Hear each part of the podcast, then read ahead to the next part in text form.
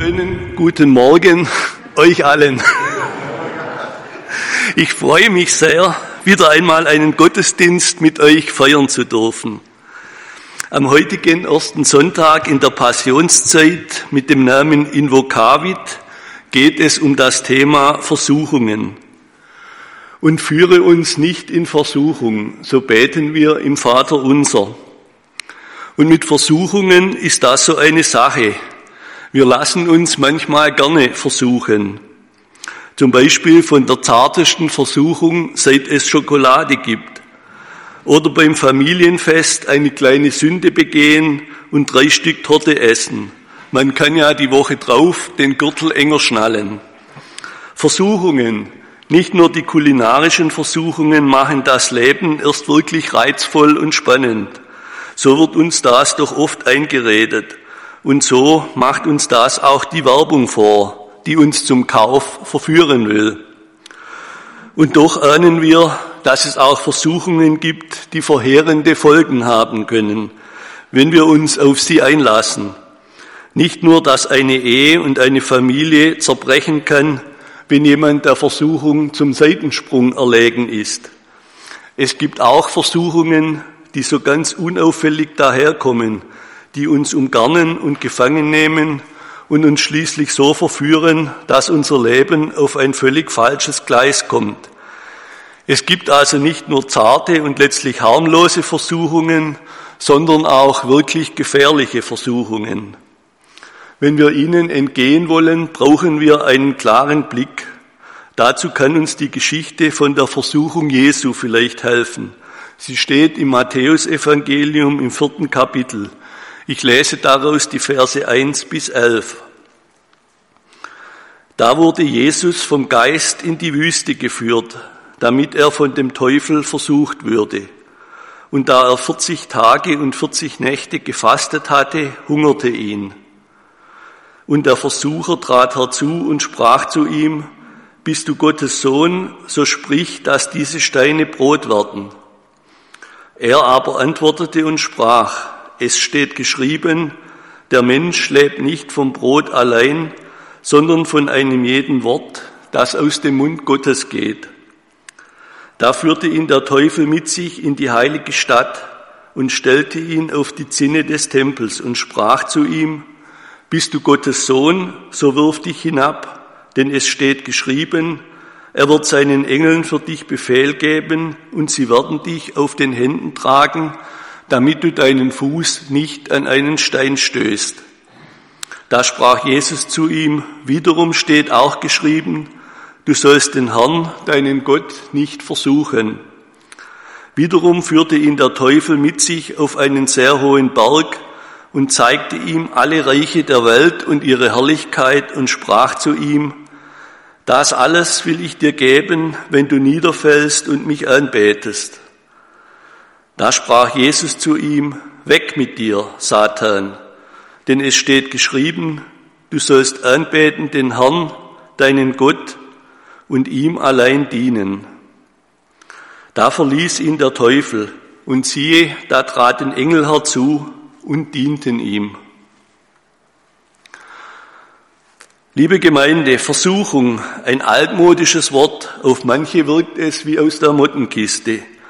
Versuchung, das Wort mag alt klingen, dennoch ist auch unsere heutige Welt voller Versuchungen, Situationen, in denen wir uns entscheiden müssen, ob wir bestimmte Dinge tun oder lassen.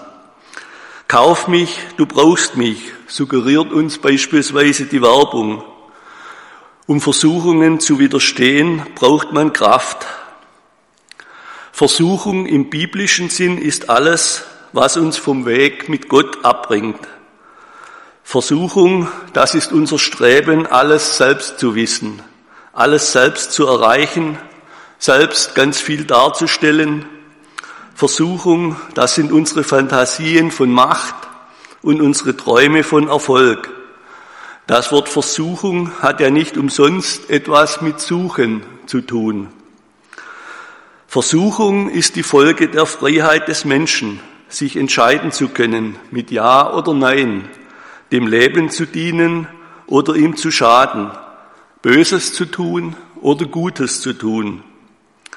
Versuchung ist nicht lila, sondern bunt und äußerst vielfältig. Versorgt, versichert, vermögend und mächtig zu sein, sind beispielsweise Gestalten der Versuchung. Wenn es wahr ist, dass Jesus ganz und gar Mensch war, dass Gott bei seiner Menschwerdung nichts ausließ, was unser Menschsein ausmacht, dann konnte er gar nicht anders, als den Orten der Versuchung und damit der Versuchung selbst zu begegnen. Der Evangelist Matthäus stellt die Versuchungsgeschichte an eine ganz wichtige Schnittstelle seines Evangeliums, unmittelbar nach der Taufe Jesu durch Johannes den Täufer und vor den Beginn seiner öffentlichen Wirksamkeit.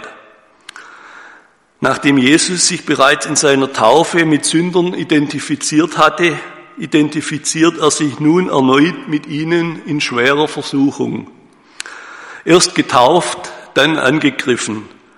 Erst das Wasser der Taufe, jetzt das Feuer der Versuchung.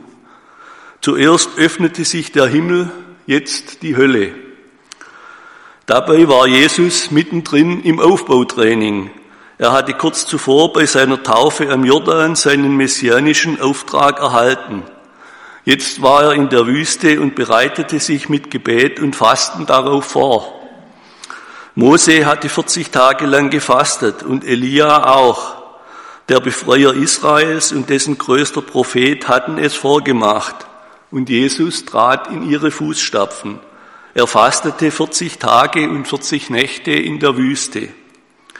In der Welt der Bibel bedeutet die Zahl 40 die Zwischenzeit vor einem Neubeginn. Jesus bereitet sich hier intensiv auf sein öffentliches Auftreten vor, indem er für einen klaren Blick auf sich und seine Welt sorgt, um möglichst fruchtbar wirken zu können. Die Zahl 40 ist gleichzeitig ein Symbol für Vorbereitung und Reinigung. Das Fasten Jesu während dieser 40 Tage unterstreicht nochmals den Aspekt des Vorbereitens und Reinigens. Jesus hält sich dazu in der Wüste auf. Die Wüste als Ort ohne Ablenkungen symbolisiert, dass Jesus sich auf das Wesentliche konzentriert, dass er abseits vom Lärm und Getriebe des Alltags mit sich und Gott allein ist. Und hier, an diesem Ort, wird der Versucher aktiv. Doch bevor der Teufel aktiv werden kann, stellt Matthäus eindeutig klar, wer hier das handelte Subjekt ist und bleibt, nämlich der Geist Gottes. Dieser Geist hatte Jesus nämlich zuvor in die Wüste geführt, in der eindeutigen Absicht der Versuchung. Weder Jesus noch der Teufel suchen sich diesen Ort der Versuchung aus. Damit ist klar, der Teufel ist nur ein vom Geist geduldetes, seinen Willen ausführendes Organ. Es geht in unserem Predigtext nicht darum, ob es den Teufel gibt, das ist für Matthäus offensichtlich keine Frage. Es ist wohl auch nicht wichtig, ob der Teufel wirklich eine Person ist, mit Händen, Pferdefuß, Gesicht und Hörnern. Es ist nur wichtig, dass es solche Versuchungen und Verlockungen gibt. Wie beschreibt Matthäus den Teufel? Er kommt von irgendwoher, keiner weiß woher, tritt zu uns beziehungsweise zu Jesus und will etwas. Jesus ist offenbar auch gar nicht überrascht, als der Teufel kommt. Er stellt sich ihm. Diese Geschichte von der Versuchung Jesu beschreibt einen Gegensatz, den Gegensatz von Gut und Böse. Und dieser Gegensatz ist auch deutlich ausgedrückt. Das Böse oder die böse Versuchung trägt den Namen Teufel und das Gute, das Widerstehen, den Namen Jesus.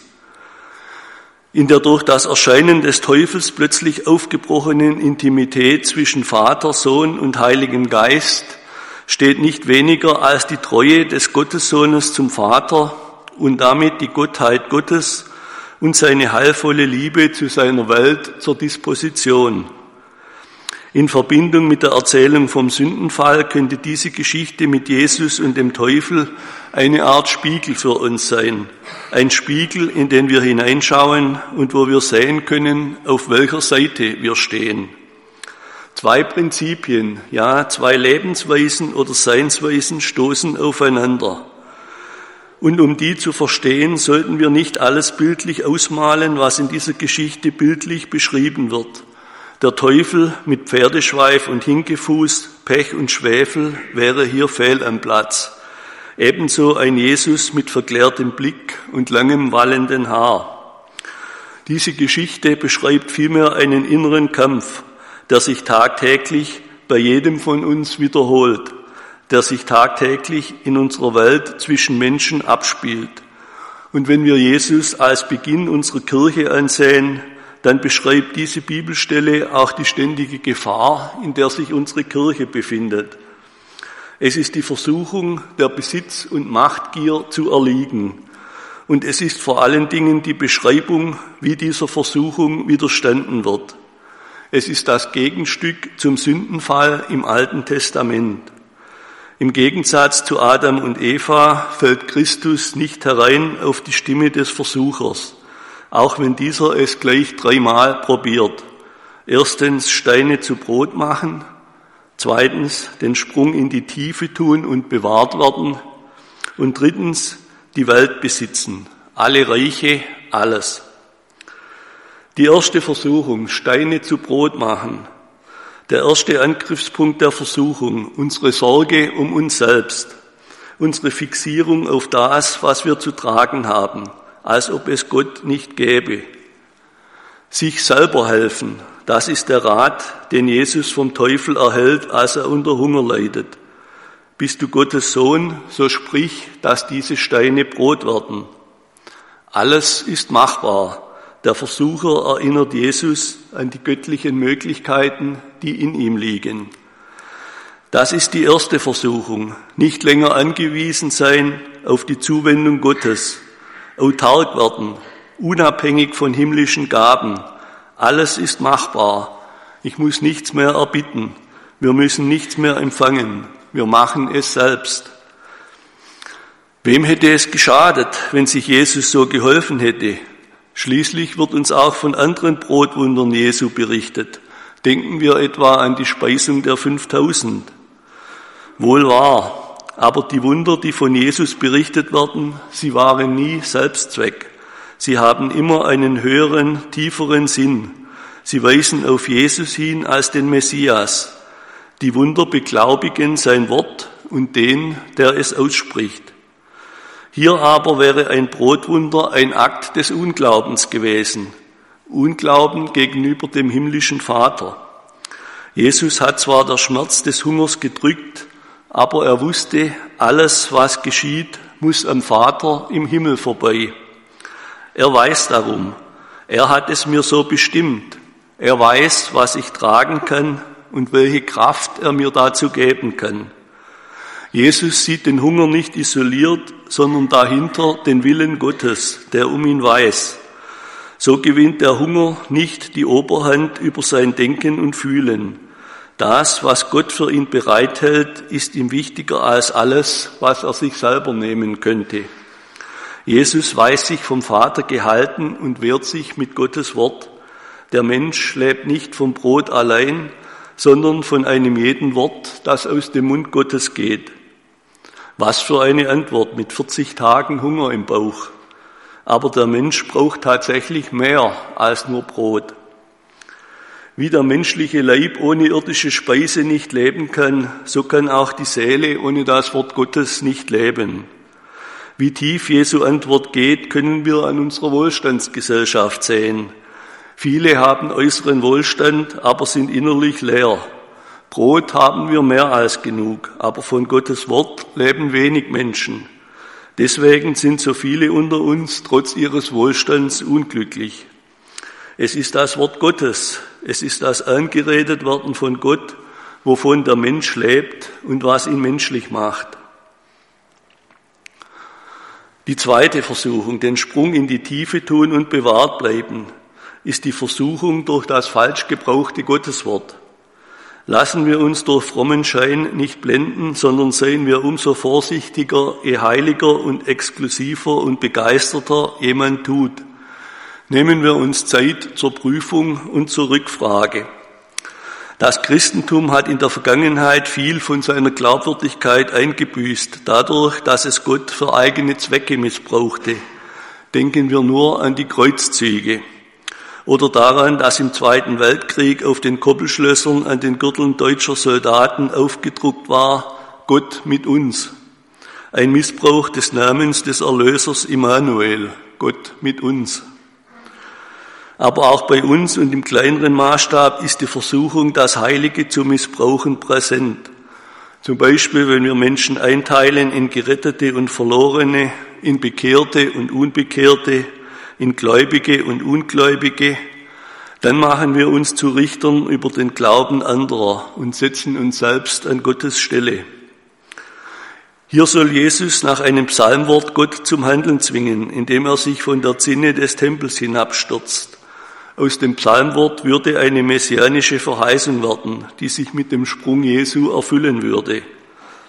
Der Versucher kennt sich bestens in der Bibel aus und er weiß das geschickt für seine Zwecke einzusetzen. Doch es geht Jesus nicht darum, sich selbst in den Mittelpunkt zu stellen, so verlockend das wäre, gerade in der heiligen Stadt Jerusalem. Doch nicht nur heilige Namen, auch heilige Orte und selbst Worte der Bibel können missbraucht werden. So verlockend das Psalmwort ist, welches der Versucher hier anspricht. Er wird seinen Engeln für dich Befehl geben und sie werden dich auf den Händen tragen, damit du deinen Fuß nicht an einen Stein stößt. Ist Gott gegenwärtig und vertraust du ihm wirklich, dann kann dir doch nichts passieren. So argumentiert der Verführer hier mit Worten des 91. Psalms. Der Versucher sagt sinngemäß, nicht leiden bringt dich ans Ziel, Jesus, ein Star musst du werden. Mach eine coole Show aus deinem Job. Inszeniere dich. Präsentiere dich. Zeig, was du kannst. Dann werden die Menschen dir folgen. Du wirst Fans haben, Likes, Klicks und Follower ohne Ende. Sie werden dich feiern und du bist der Größte. So geht Gottes Sohn sein. Test it, sagte der Versucher. Teste die Verheißung. Stell Gott auf die Probe, ob er dir beispringt. Hol dir die Garantie für die Verheißung. Wie ein Drachenflieger wäre Jesus wohl von Engeln getragen, von der Zinne des Tempels sanft ins Kidrontal hinabgeglitten. Doch hätte ein solches Spektakel einen einzigen Menschen wirklich zu Gott hin bewegt? Zum Glauben kommen wir durch Hören auf Gottes Wort, durch innere Wandlung, durch Vorbilder, durch Hören und Tun dessen, was Gott will, dadurch, dass der Geist die Liebe in uns erweckt und entzündet. Ein Glaube, der durch Sensationen entsteht, ist kein wirklicher Glaube. Wer auf Gott vertraut, der gibt doch die Verantwortung, für, der gibt doch nicht die Verantwortung für sein eigenes Leben ab. Im Gegenteil, zum Erwachsensein im Glauben gehört ja gerade, dass man vor Gott Verantwortung für sich übernimmt. Ein gereifter, erwachsener Glaube spielt nicht mit Gottes Zusagen, sondern vertraut sich Gott an, im Glück wie im Unglück, in Liebe und im Leid, auf der Höhe des Lebens wie im Schwinden der Lebenskraft, im Leben und im Sterben. Wer eine Verheißung spielerisch auf die Probe stellt, der misstraut ihr in Wirklichkeit. Wer mit Gottes Zusagen spielt, hat verspielt. Der Sprung von der Tempelzinne wäre nämlich der Versuch gewesen, Gott vorzuschreiben, was er zu tun hat. Jesus durchschaut das. Der Sprung vom Turm, er mag fromm aussehen. Für Jesus ist er kein Thema. Gott will nicht ausprobiert werden. Gott tut nicht einfach, was ich will. Das Gotteskind Jesus weiß das. Wie antwortet Jesus dem Versucher? Dem Bibelwort seines Widersachers und Verführers setzt er ein ebenso klares Bibelwort entgegen. Du sollst den Herrn, deinen Gott, nicht versuchen. Du sollst nicht versuchen, die Gegenwart Gottes an Überdurchschnittliches zu binden. Denn Gott ist in jeder Situation gegenwärtig, auch im Alltag und sogar in Notzeiten. Vertrau auf ihn, auch wenn kein Wunder geschieht. So lautet letztlich die Begründung Jesu. Wieder ist der Teufel abgeblitzt, aber nicht nur aller guten Dinge sind drei, aller schlechten offensichtlich auch. Der Teufel unternimmt noch einen weiteren Anlauf. Wüste, Zinne des Tempels, sehr hoher Berg. Es geht immer höher hinaus. Der Teufel führt Jesus auf einen sehr hohen Berg und zeigt ihm alle Reiche der Welt und ihre Herrlichkeit und sprach zu ihm, das alles will ich dir geben, wenn du niederfällst und mich anbetest. Die Welt wird dir zu Füßen liegen. Du brauchst Gott nicht. Die dritte Versuchung, die Welt zu besitzen, ist das Misstrauen, dass mir Gott etwas vorenthält. Es hat schon eine eigene Komik, dass der Teufel dem Gottessohn eine Welt anbietet, die sich allein der Großzügigkeit des Schöpfers verdankt. Der Teufel bietet Jesus die Weltherrschaft. Ist das nicht das Ziel von Jesus Sendung? Jesus Christus herrscht als König. Hier wird es ihm als verlockendes Tauschgeschäft angeboten, ganz ohne Kreuz und Leid. Würde Gott diese Abkürzung nicht gutheißen müssen? Ein kleiner Kniefall, um sich unendliches Leid zu ersparen. Doch machen wir uns klar, wenn Jesus sich darauf eingelassen hätte, dann wäre alles dahin gewesen. Jesus durchschaut diese Prüfung, widersteht und entgegnet, weg mit dir, Satan, und hält wieder ein Schriftwort dagegen. Du sollst anbeten den Herrn, deinen Gott, und ihm allein dienen. Das ist das erste Gebot. Und um dieses Gebot geht es letztlich in allen Versuchungen. Ob ich Gott Gott sein lasse, ihm vertraue, ihm gehorsam bin. Jesus bringt damit zum Ausdruck, Gott ist mein Vater und euer Vater, dem es um euch, seine Kinder und um alle Menschen geht. Darum höre Israel, Ihr dürft und sollt Gott lieb haben von ganzem Herzen, von ganzer Seele und mit aller Kraft. Diese Liebe werden dann auch die Menschen um euch spüren und diese Liebe wird euch tragen, wie sie mich getragen hat. Denn zuletzt wird Jesus, der Gekreuzigte, wieder auf einem sehr hohen Berg stehen und alle Gewalt im Himmel und auf Erden in Gottes Reich wird ihm dann vom Vater gegeben sein. Jesus hätte dem Versucher damals auch antworten können, spar dir deine Mühe, die Welt gehört mir doch schon längst, aber anders, als du dir das wünschst und anders, als du es willst. Sie gehört mir, weil ich die Menschen liebe und sie gehört mir so, wie Liebende einander gehören. Frei und leidenschaftlich, nicht als Besitz, sondern als kostbares, lebendiges Geschenk. Nochmals zurück zu unserem Predigtext. Was ist der Kern aller Versuchungen? Jesus sollte durch alle drei Versuchungen letztlich dazu gebracht werden, seine Menschlichkeit abzulegen. Wenn du Gottes Sohn bist, flüstert der Teufel. Wenn du Gottes Sohn bist, dann verhalt dich entsprechend. Dann handle auch so. Dann mach aus Steinen Brot. Dann wirf dich Gottes Engeln in die Arme. Dann übernimm sichtbar die Weltherrschaft sei Gott und kein Mensch. Das war die große Versuchung für Jesus. Letztlich sind alle drei Versuchungen also Varianten der einen Urversuchung der Menschheit, der Versuchung der Macht, sein wie Gott. Jesus durch und durch Mensch greift nicht, wie damals Adam im Paradies, nach dieser Frucht. Er bleibt Mensch. Er bleibt Gott gehorsam. Er bleibt unten in der Tiefe in der Wüste zwischen Steinen, hungrig, machtlos, Hitze und Kälte ausgeliefert und später dem Spott seiner Gegner und den Waffen seiner Schächer ausgeliefert. Später am Kreuz musste Jesus diese Worte noch einmal hören. Wenn du Gottes Sohn bist, wenn du Gottes Sohn bist, dann steig herab vom Kreuz. Wenn du Gottes Sohn bist, dann kannst du doch alles. Weg mit dir, Satan, sagt Jesus zur zischenden Verführungsstimme der Macht. Meine Kraft ist in den Schwachen mächtig. Und Jesus geht diesen Weg konsequent bis zum Ende, bis in den Tod. Noch einmal wird Jesus später mit diesem Weg mit dir, Satan, einen Versucher abweisen. Petrus, der ihn hindern will, den Weg nach Jerusalem, den Weg ins Leiden und in den Tod einzuschlagen. Denn das ist sein Weg, der Weg des Gottessohnes. Er wird sich im Vertrauen zu seinem himmlischen Vater nicht beirren lassen. Er muss nicht werden wie Gott, muss nicht nehmen, was ihm verlockend angeboten wird. Ihm genügt sein Vater im Himmel.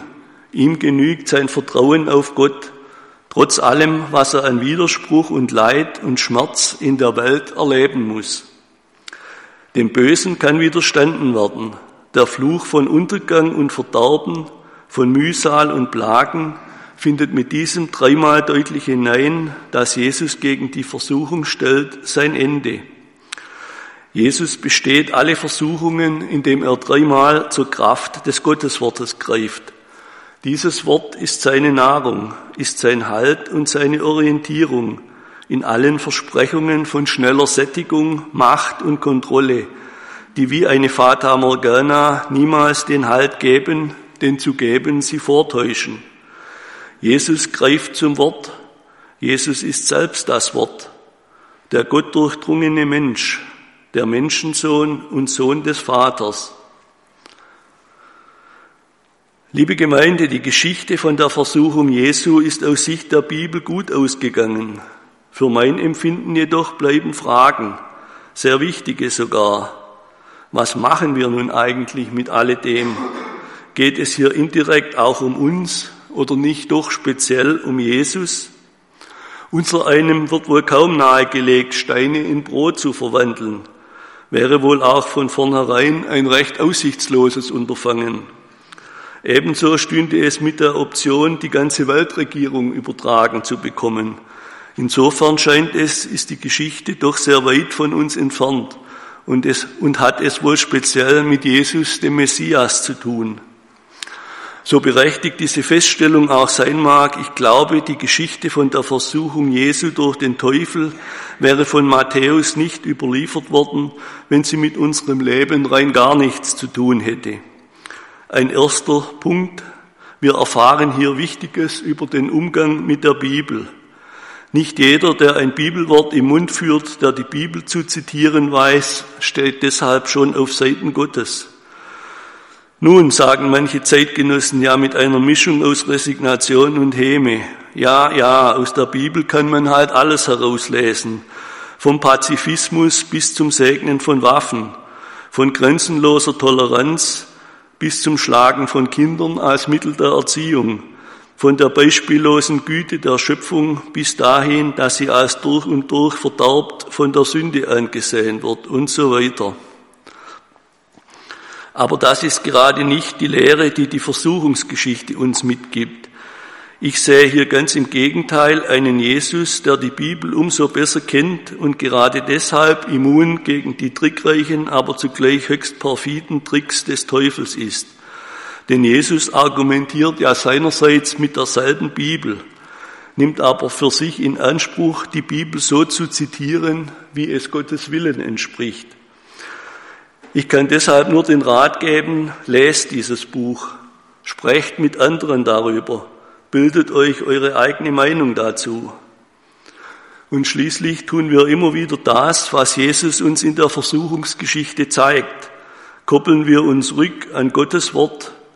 Das jedoch müssen wir, wie wir sehen können, gut genug kennen, um auch dann noch den Durchblick zu haben, wenn jemand uns aufs Glatteis führen will, indem er mit einem vermeintlichen Wort Gottes daherkommt.